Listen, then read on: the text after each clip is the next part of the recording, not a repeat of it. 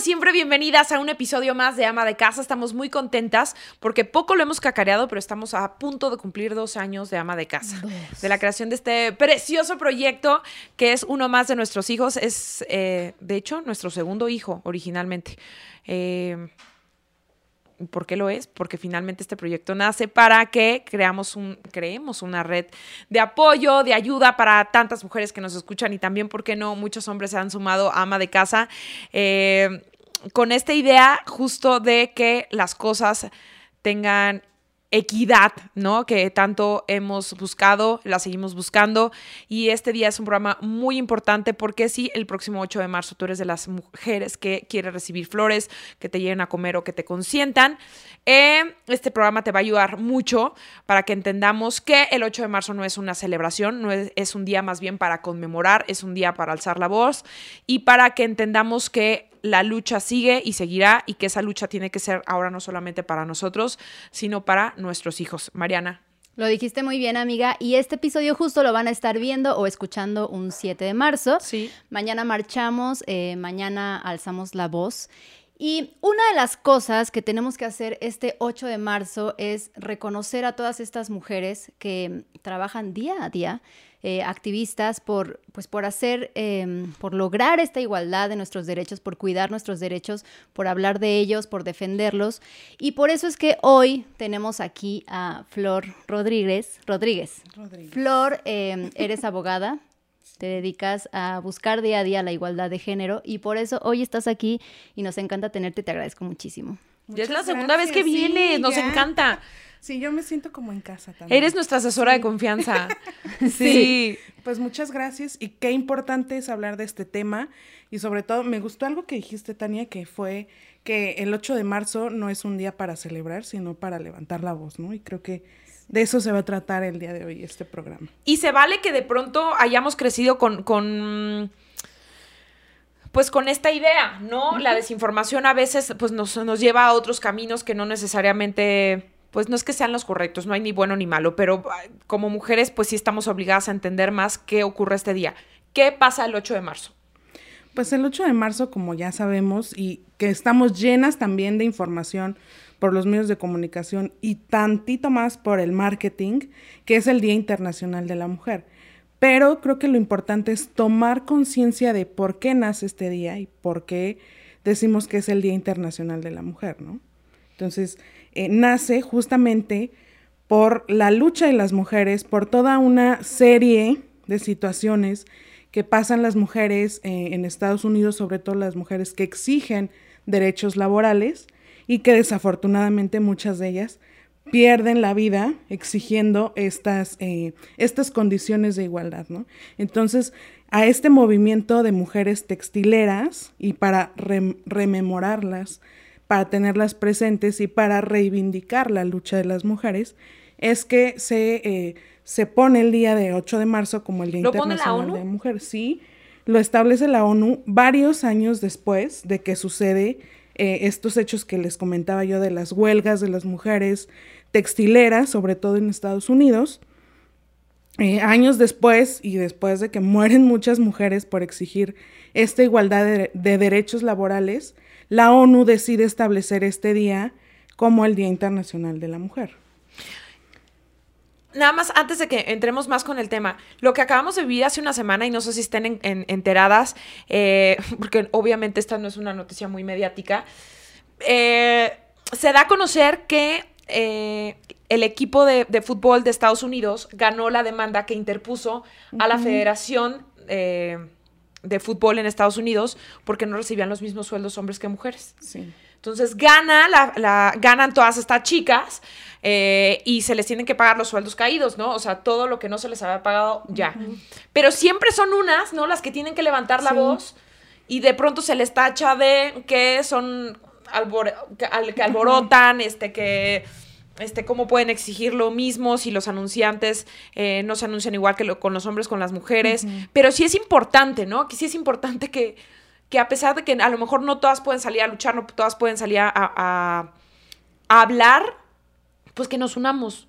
Lo que pasa es que no es un trabajo nada más de un 8 de marzo. La verdad es que es, es un granito de arena que podemos poner día a día. Si bien es cierto desde es que no sé si voy bien con el año, pero creo que fue en el 75 que conmemoraron este, es verdad, ¿no? El Día Internacional eh, de la Mujer. Pues se han hecho muchas cosas desde antes y hasta el día de hoy hemos logrado muchas cosas. avances. Avances, pero falta mucho más y son pequeños detallitos que estamos buscando que, Flor, me encantaría que hoy quedaran claros para que si tú estás en casa viendo, escuchando esto, si te hace eh, sentido algo de lo que vas a escuchar hoy, entonces tienes que unirte a este movimiento, ya sea yendo a la marcha y si no puedes, entonces de manera virtual. Sí, yo creo que eh, creo que tenemos que poner como ciertos puntos sobre la mesa, ¿no? Porque eh, si decíamos que es para levantar la voz, ¿por qué levantamos la voz, no? ¿Por qué este día? Porque seguimos viviendo en un país donde tristemente todos los días 11 mujeres son asesinadas por la simple razón de ser mujeres. Y qué triste que nuestro país sea el país en donde las mujeres corremos más peligro por ser mujeres. Y ojo, son cifras que estamos compartiendo, no que nos estamos sacando de la manga, sino que ustedes mismas pueden consultar. O sea, esto es real, son feminicidios. Sí, exactamente. Y qué, qué triste que este término de feminicidio nazca por las mujeres que hace muchos años eh, antes escuchábamos, no sé si a ustedes les pasa, cuando éramos pequeñas de las muertas de Juárez. Sí. Y entonces en ese momento eran las muertas de Juárez y después, bueno, evoluciona toda esta violencia en contra de las mujeres.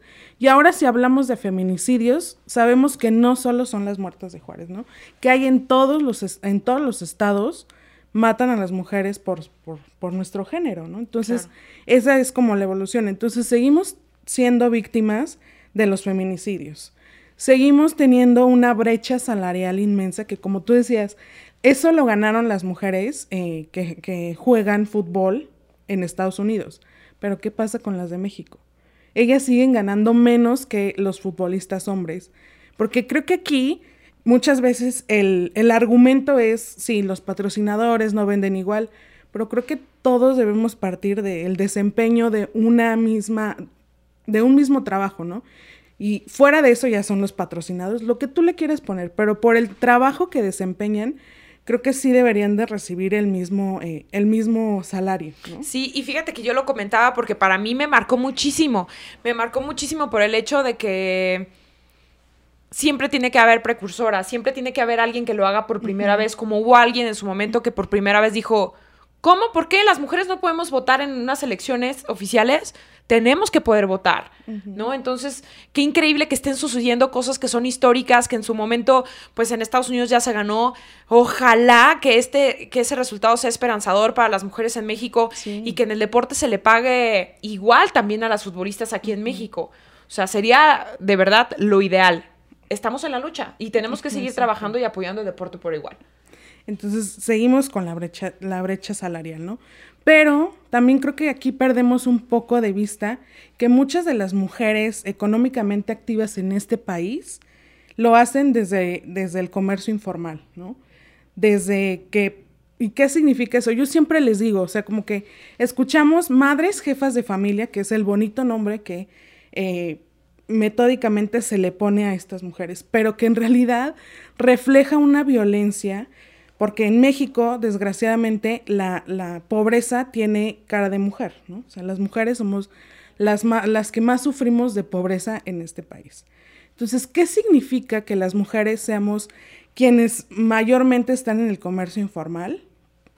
Que no tienen seguridad social, que no tienen prestaciones, que en el momento en el que ellas lleguen a una edad en que la mayoría de, de las personas que sí tienen seguridad social se van a retirar, van a recibir, ahora no decimos una pensión, sino un fondo de ahorro, ellas no van a tener acceso a eso, sino que van a tener que seguir trabajando, ¿no? Entonces, eso es a lo que nos enfrentamos, y no solo ellas, sino eh, la familia que está con ellas, ¿no? O sea, los hijos, las hijas, como toda, toda esta parte. Todo su entorno. Exacto. Y otra, otro, otro, otro punto es el cuidado de las mujeres en el que todavía no tenemos eh, igualdad, ¿no? Muchas veces decimos que tenemos que eh, compartir como la paternidad responsable, como eh, los roles de manera equitativa, pero el otro día vi, un video que me llamó mucho la, atención y que me quedo con eso, ¿no? Que decía, ¿cómo saber que lo estamos haciendo bien? que de verdad estamos llevando la igualdad o el rol equitativo en casa. Sí, una, era como una premisa muy simple, ¿no?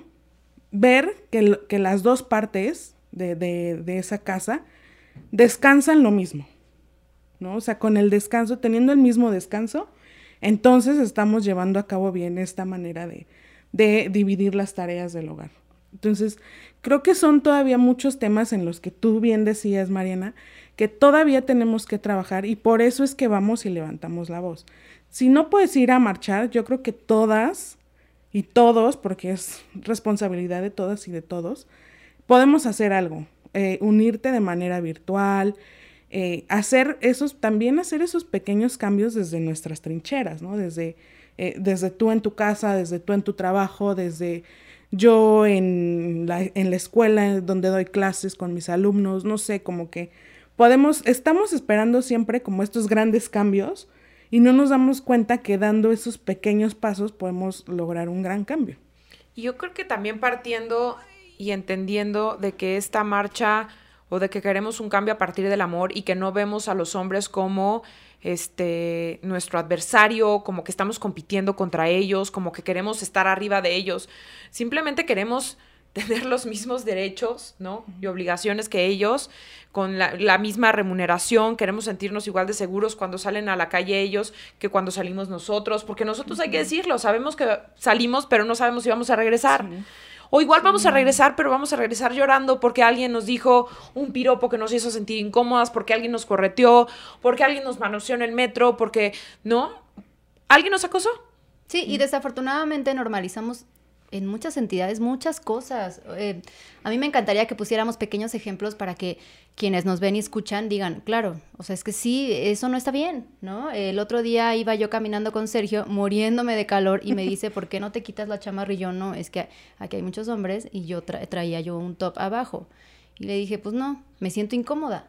Y Sergio me dice, pues quítatelo, ¿no? Vienes conmigo. Pues sí, pero ya ahí empiezas, o sea, ya piensas, sí. ¿y cuando no venga yo contigo? Uh -huh. ¿No? O sea, pequeños sí. detallitos, el tema de que, que, contaba el otro día que vas al restaurante y el cambiador de, de, hombres no tiene, perdón, el baño de hombres no tiene cambiador, dices, entonces, ¿cómo esperamos hacer equipo y que, que la paternidad sea responsable y que sean activos si no pueden cambiar ni siquiera el pañal de su hijo en un restaurante? Sí, sí, las condiciones del propio sistema Exacto. y de la propia sociedad no contribuyen a este cambio, ¿no? A, esta, a generar por lo menos conciencia. Creo que una vez que para hacer un cambio tenemos que primero generar la conciencia de la necesidad que tenemos de ese cambio. Entonces, sí creo que, por ejemplo, lo que tú decías, ¿no? Que eh, yo siempre les pregunto cuando, cuando me toca dar al, alguna plática y les digo, bueno, yo nada más quiero que los hombres que están presentes se pregunten siempre eh, si ustedes piensan qué es lo que se van a poner antes de salir a su casa. Y muchos dicen, sí, yo sí lo pienso. Qué fuerte. Sí, y, y, muchos dicen, y yo les pregunto, bueno, ¿y por qué lo piensas? Ah, bueno, pues porque me voy a ver bien, porque no sé a dónde voy a ir, si es lo adecuado lo que me voy a poner para una junta o para ir a, no sé, y le digo, ah, qué padre. Y una mujer, ¿por qué lo piensa? Híjole, porque es que si tengo que pasar por tal calle, no tengo que llevar puesto una falda, ¿no? Híjole, es que si me voy a subir al transporte no puedo llevar tacones porque si alguien me, me toquetea o tengo que corro? correr, no va a poder correr con tacones. Entonces, son estos cambios que son pequeñitos o simplemente que les digas, bueno, y todo lo que tú traes puesto, ¿quién lo lavó? ¿Quién lo planchó? Este, todas estas cosas que vienen detrás de algo que ya tenemos hechos como una, una rutina, pero que no nos ponemos a hacer conciencia de todo esto. Yo lo vivo todo el tiempo. O sea, a ver, me ha pasado muchas veces que el, el tema de la vestimenta es, se convierte en un, en un issue, ¿no? Uh -huh. Es un tema. De pronto cuando me contratan para conducir cosas, yo sé que va a ser, por ejemplo, ¿no? Un torneo de golf, ¿no?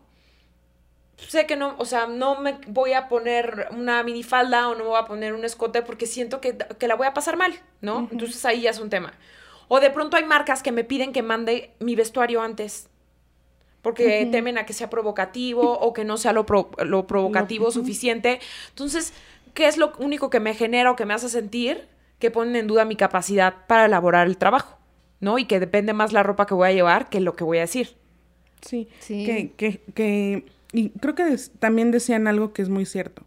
No es una guerra entre, entre hombres y mujeres, ¿no? Sino simplemente, y yo siempre, es algo que siempre eh, recalco, recalco mucho, que es, lo único que buscamos es generar condiciones de igualdad, tanto de oportunidades como de, como de derechos, pero también de obligaciones. Y que el talento no tiene género, ¿no? Aquí decías tú, bueno, es que muchas veces también el tema de hipersexualizar a las mujeres y verlas como objetos, es lo que nos quita como esta capacidad de decir, yo también tengo esta capacidad de hacerlo sin necesidad de, de, ser una apariencia o un adorno, ¿no? Que es lo que muchas veces también decimos, que las mujeres que llegan a los puestos de decisión tienen que hacerlo también de manera consciente, porque, ojo, el hecho de ser mujeres no nos hace conscientes de nuestras necesidades ni de nuestro género. Hay mujeres que también eh, difunden y promueven también la violencia. Oye, Flor, creo que sería importante mencionar eh, cómo vivimos la violencia de género si soy una mujer que no trabajo. Yo decidí quedarme en mi casa. ¿Cómo puedo ahí hacer valer mis derechos? Porque pues no hay una ley que diga que el hombre también tiene que cambiar el pañal o que, ¿no? O sea, ¿cómo hago valer mis derechos? Yo creo que aquí eh, la, la opción que tenemos y que es con lo que tenemos que trabajar es en, fomentar la, propia confianza en nosotras, ¿no? En el poder que tiene tu voz, porque muchas veces, y estos son de los dichos que escuchábamos de nuestras abuelas, ¿no? Que decía, el, el, el cobarde vive o el valiente vive, ah, exacto, ¿no?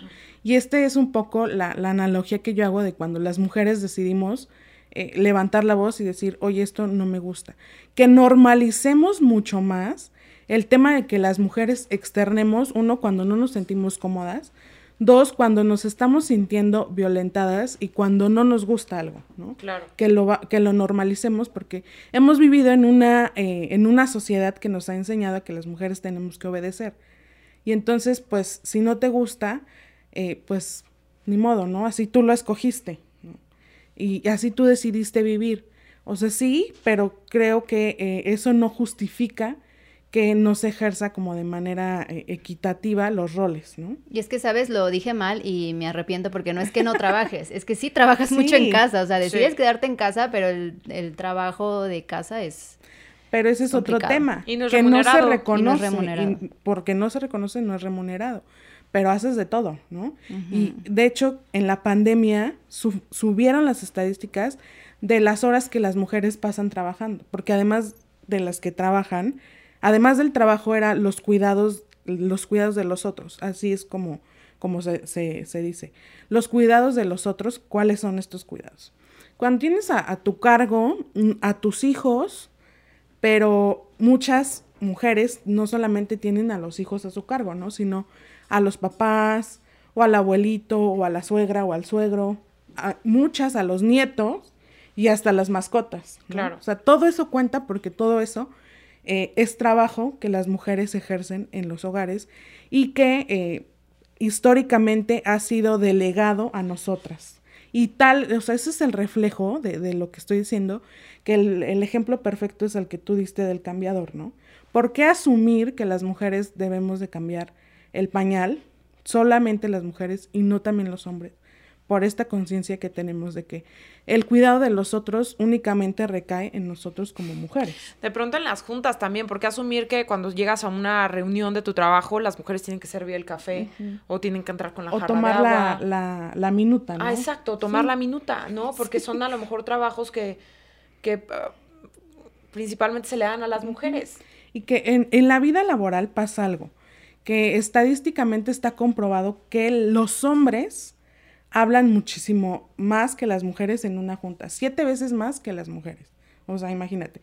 Y además de todo eso, vivimos algo, las mujeres, en, en, la vida laboral, y no siendo la vida laboral, que se llama el mansplaining, ¿no? Ay, sí. Que siempre, aunque tú seas la experta, siempre va a haber un hombre que va a decir, ah, es que lo que ella quiso decir es esto, ¿no? Como si necesitaras un traductor. Exacto. Sí, es cierto. Eso, eso es algo y parte de los micromachismos, ¿no? Que es esta enfermedad que, que, siempre digo yo, que siempre miramos a la violencia como, híjole, los feminicidios, híjole, este, la violación o, como estas partes ya eh, sumamente eh, sensibles, ¿no? Pero que la violencia empieza desde mucho más antes. Sí, el violencia es el último eslabón. Sí, o sea... que empieza desde esto, ¿no? Y no necesariamente la violencia es que te pongan una mano encima. Eso ya es lo más grave. Violencia también es que te digan, ay, seguro no te pareció porque estás en tus días. Ajá, exacto. A mí te juro que ese ese cerillo es lo que me hace prender y perder la cabeza. O sea, nunca, nunca la he perdido, pero si hay algo que me puede molestar es que me digan eso. De hecho, ahorita no estoy en mis días, estoy muy molesta. pero, sí, pero sí, esos son eh, micromachismos y es una señal de violencia. Y ojo, yo siempre voy a insistir con, con esto porque de pronto pues crecimos en un ambiente diferente, nos tocó ese tipo de, enseñanzas por parte de nuestra familia, pero lo que más quiero resaltar es siempre podemos cambiar, siempre podemos rectificar el camino, siempre podemos educar diferente en casa, siempre los hombres pueden iniciar, hacer un reset en su vida y decir, claro, tengo muchas mujeres a mi alrededor, de hecho, vengo de una mujer, puedo tratar de aprender, puedo tratar de cambiar, puedo empezarlas a tratar diferentes y que conmigo se sientan cómodas. Voy a contar una experiencia aquí. Sergio hace poco cambió de trabajo, hace como seis meses, y entró a una empresa donde son puras mujeres. Y entonces, eh, pues me ha hecho varios comentarios que se ha dado cuenta, ¿no? De cómo es convivir con puras mujeres. Y él lleva la, eh, pues la batuta de la junta y me dice, todas se sorprendieron porque en una junta empecé diciendo, todas tenemos que hacer, ¿no? Y como refiriéndose a él en todas. Y me dijo, la verdad es que me gustó mucho, o sea, llegó como sorprendido de la actitud que tuvieron todas y cómo cambiaron. Al ser incluidas. Al ser incluidas y de que él hablara así en una junta, ¿no? Decir, todas tenemos que hacer, es que todas tenemos que, cambiar esto.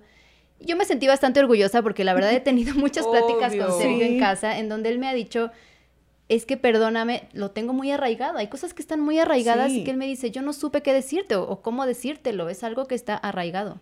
Quisiera dar un ejemplo, no lo tengo claro, pero han sido muchas pláticas. Sí, y pero, pero que también es un tema que, que tenemos que normalizar, porque muchas veces creemos que estos temas son exclusivamente para las mujeres, ¿no? Sí. Y no, y creo que también tienen que estar abiertos o ir dirigidos hacia ellos, ¿no? Porque sí lo tienen arraigados y es decir, ¿cómo me voy a dar cuenta que no lo estoy haciendo bien si, si no me doy cuenta que lo estoy haciendo bien, que no lo estoy haciendo bien, ¿no? Entonces, creo que esto sirve también para ellos, para generar esta conciencia. Y que yo digo, es una tarea de todos los días y es súper difícil porque te cachas tú misma a veces, nosotras todavía como mujeres, ¿no? De decir, híjole, no sé si el comentario que hice fue el correcto. Y imagínate ellos, ¿no? Que lo traen como tan arraigado de, de todos los días luchar contra, contra algo que ya traemos aprendido y decir, bueno, no está bien, pero ¿y ahora cómo le hago? ¿no? Ahora, ¿cómo lo digo bien? o cómo actúo bien, o cómo puedo ayudarte, o cómo puedo ser un buen aliado. Porque otra parte es que, por ejemplo, el 8M dicen, bueno, ¿y por qué no van los hombres, no? Justamente porque estamos buscando que el espacio que está para levantar la voz sea de las mujeres. ¿Y cómo puede ser un buen aliado el 8 de marzo? Dejando a las mujeres en su espacio, ¿no? Dejarles el espacio y no, no ser este... Eh, este hombre que va y dice, ah, lo que ellas quieren decir es esto. Entonces, que las mujeres tomemos la sí, propia quieres apoyar, déjala que vaya a la marcha y cuida a los niños o ayúdale ese día si tiene algo pendiente de chamba, que pues a resolver eso de, chamba, ¿no? Exacto. Sería lo más adecuado. A mí me pasa con Dani de pronto que los sábados o domingos, ¿no? Que desayunamos, comemos y cenamos en casa, es de Patricio, papá, ven a jugar conmigo. No, porque le voy a ayudar a mamá a darle a comer a Amelia. Entonces yo le echo la mirada pistola, que tú dominas bien, Dani. Entonces volteo a darle y yo es como... Ah". ¿Me vas a ayudar? No, es que no lo voy a ayudar, Patricio. Hace corrección. O sea, como que ya sabe, mete, reversa y dice... No, mi amor, lo que pasa es que en esta casa hacemos equipo. Mamá va a hacer el desayuno y yo le voy a dar de desayunar a Amelia. Entonces ya ahí todos felices. ¿No? Y han sido, como tú dices, Mariana, muchas pláticas y no es que estemos peleados con, con, el sexo opuesto, no, todo lo contrario, finalmente entendemos que este es un trabajo en equipo, que este es un trabajo como sociedad, ¿no? Que tenemos que ir puliendo, que tenemos que ir llegando a acuerdos en conjunto para que pues podamos vivir mejor. Sí, conciliar, creo que ese es el punto, ¿no? Debemos llegar a un punto medio en que podamos conciliar, porque al final de cuentas somos una sociedad que está, eh, está conformada por hombres y por mujeres. Y al final lo que buscamos es que sea mejor para todos y todas, ¿no? Entonces yo creo que también el tema del machismo afecta muchísimo a los hombres, ¿no? Por ejemplo, el no saber cómo reaccionar eh, muchas veces el tema de, decir, bueno, es que no, yo no puedo eh, verme como un hombre sensible porque entonces todos los demás a mi alrededor se van a reír de mí y van a decir que, que los hombres no lloran, ¿no? Por ejemplo. O con los hijos muchas veces, eh, inculcarles también como estas, estas frases, también los hace crecer y creo que después lo vemos en, en, en temas de inseguridad o sea, creo que en la medida en la que lo vayamos normalizando para, para todas y todos. Cuando se te ocurre consultar las cifras de suicidio, te das cuenta que los que más se, suicidan son los hombres, porque tienen miedo a demostrar sus emociones o sentimientos, ¿no? Porque desde chiquitos les decían, las niñas no lloran. Los niños son fuertes, ¿no? Ajá. Exacto. Entonces creo que nos hace mal a todas y a todos, ¿no? Oye, Flor, ¿y qué estamos esperando por parte del gobierno? Porque muchas de las mujeres que este 8 de marzo van a marchar es porque fueron eh, víctimas de violencia eh, sexual o, feminicidios, ¿no? Mamás que están reclamando los cuerpos de sus hijas porque las autoridades ni siquiera les han hecho caso. Tú eres, tú diriges una asociación incluso eh, que, que, ayuda con la violencia sexual. ¿Qué pasa? ¿Qué queremos que haga el gobierno?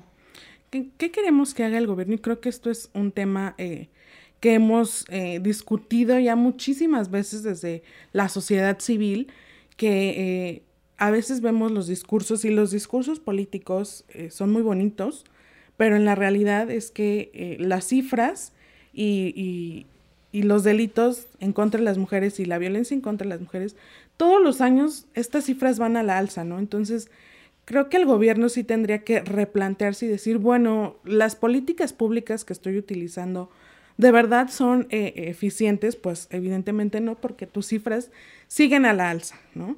Y esto solamente hablamos de, las cifras que de, las mujeres que van y denuncian. Recordemos que hay una gran cifra negra de las mujeres que no denuncian, pero que sí están sufriendo este tipo de violencias, ¿no?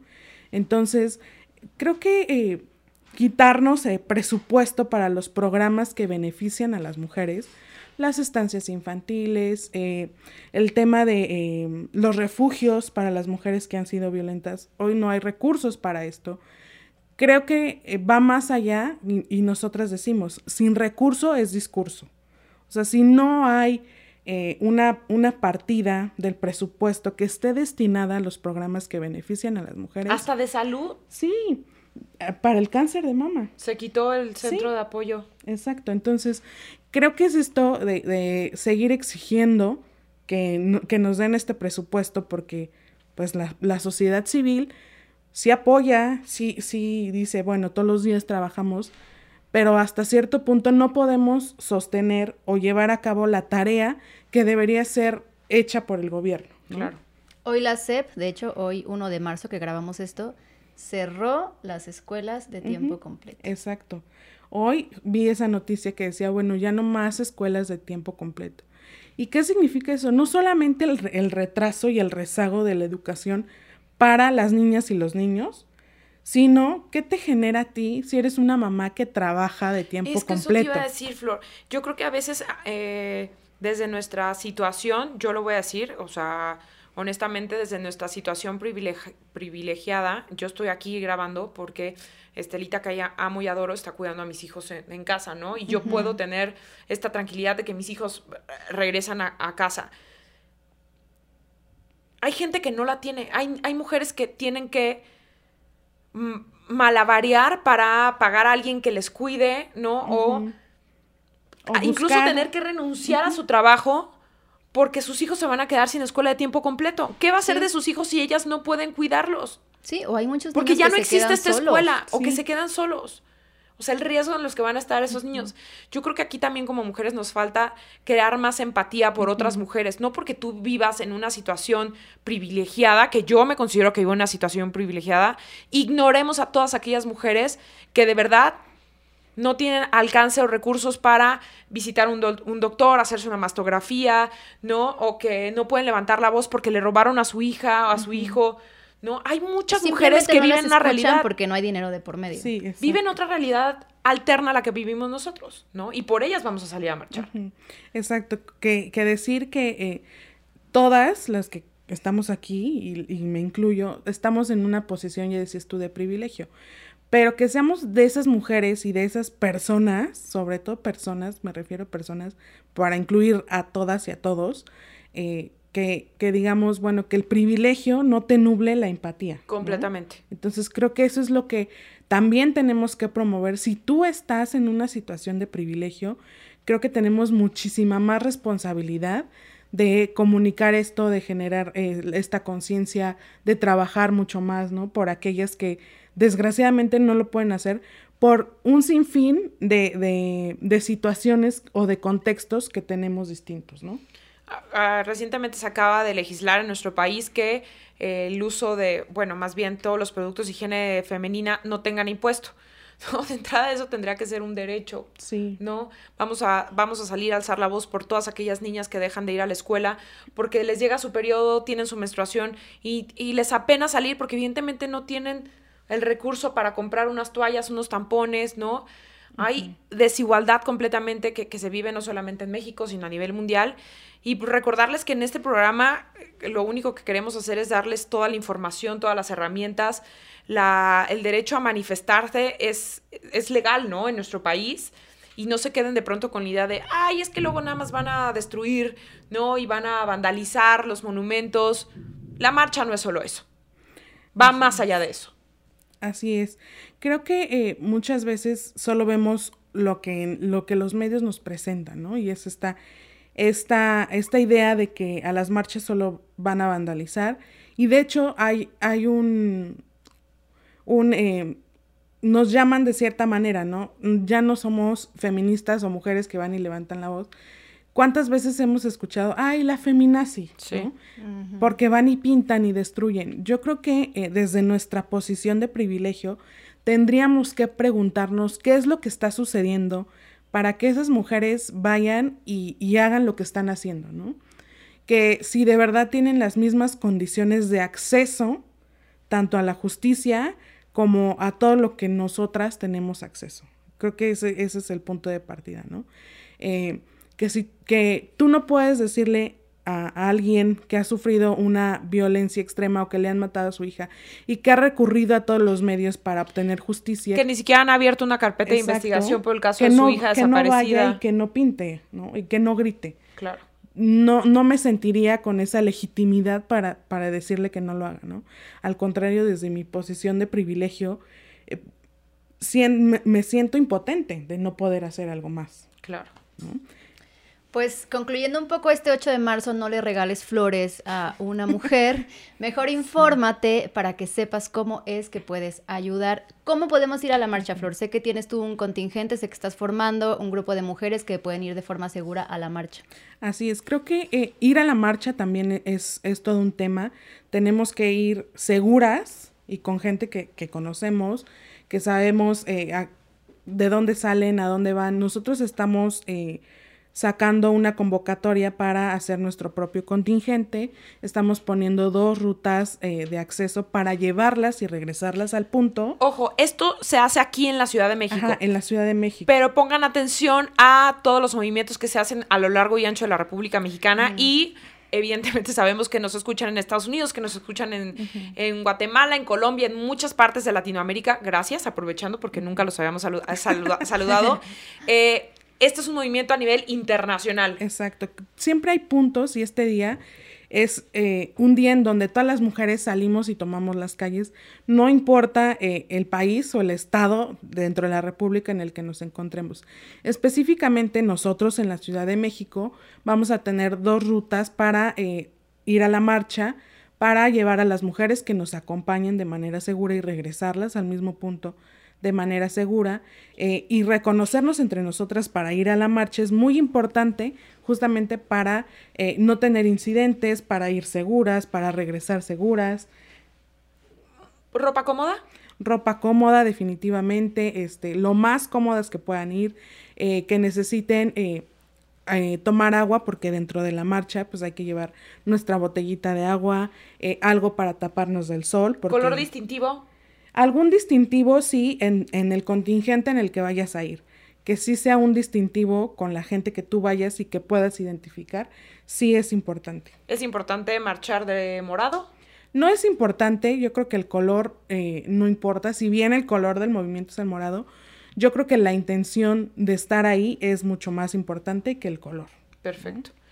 Estar bien hidratadas, eh, llevar teléfono con batería y a lo mejor hasta una batería extra. Y que conozcan también los números eh, de emergencia a los que puedan puedan necesitar, ¿no? O sea, a lo mejor compartir tu ubicación en tiempo real todo el tiempo a alguien, de mucha confianza. Poner tu número de contacto en el antebrazo, ¿no? También lo hacen. Eh, ¿De dónde van a salir estos contingentes que ustedes están dirigiendo aquí en la Ciudad de México? Eh, nosotros, uno va a salir del poniente en eh, Paseo de los Tamarindos 150 y el otro al lado de Galerías Insurgentes. Todos vamos a llegar al Monumento a la Revolución y de ahí los mismos camiones regresan a las mujeres que nos quieren acompañar en este contingente que está armado por eh, Mujeres Solidarias, Repara Lumea, eh, Demoradas, y eh, Net Women y la Fundación MGAS. Perfecto. Vamos a poner aquí abajo todas estas redes sociales porque, repito, Flor es una mujer que lucha todos los días por los derechos de las mujeres, no lo hace solo el 8 de marzo, día a día está compartiendo toda esta información importante, entonces gracias Flor y aquí dejamos tus redes sociales. No, pues gracias a ustedes y definitivamente que se unan en la forma en la que puedan unirse, ya sea de manera virtual, y si quieren ir a la marcha, que vayan eh, de manera segura.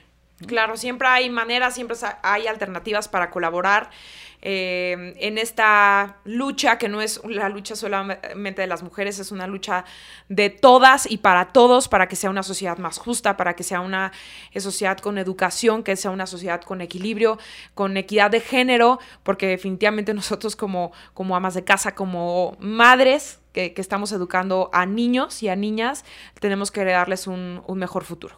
Lo dijiste muy bien, amiga, y ojalá o más bien no, ojalá, así será y en este podcast vamos a seguir, quisiera decir empoderándonos, pero más bien es apoderándonos de mucha información que nos ayuda muchísimo y que nos hace crecer y que nos hace una comunidad espectacular y llena de empatía.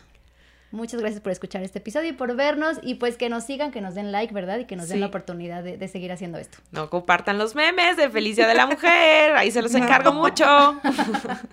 Bye. Bye.